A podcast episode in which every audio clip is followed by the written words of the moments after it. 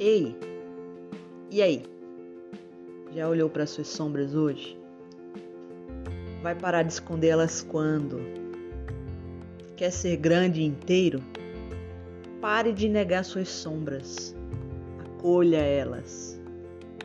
Aprenda a usá-las a seu favor. Enquanto você não fizer isso, não será inteiro.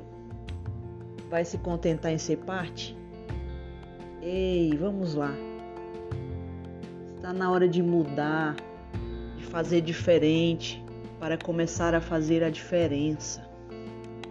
Juntar suas sombras à sua luz, potencializar e começar a crescer. E aí?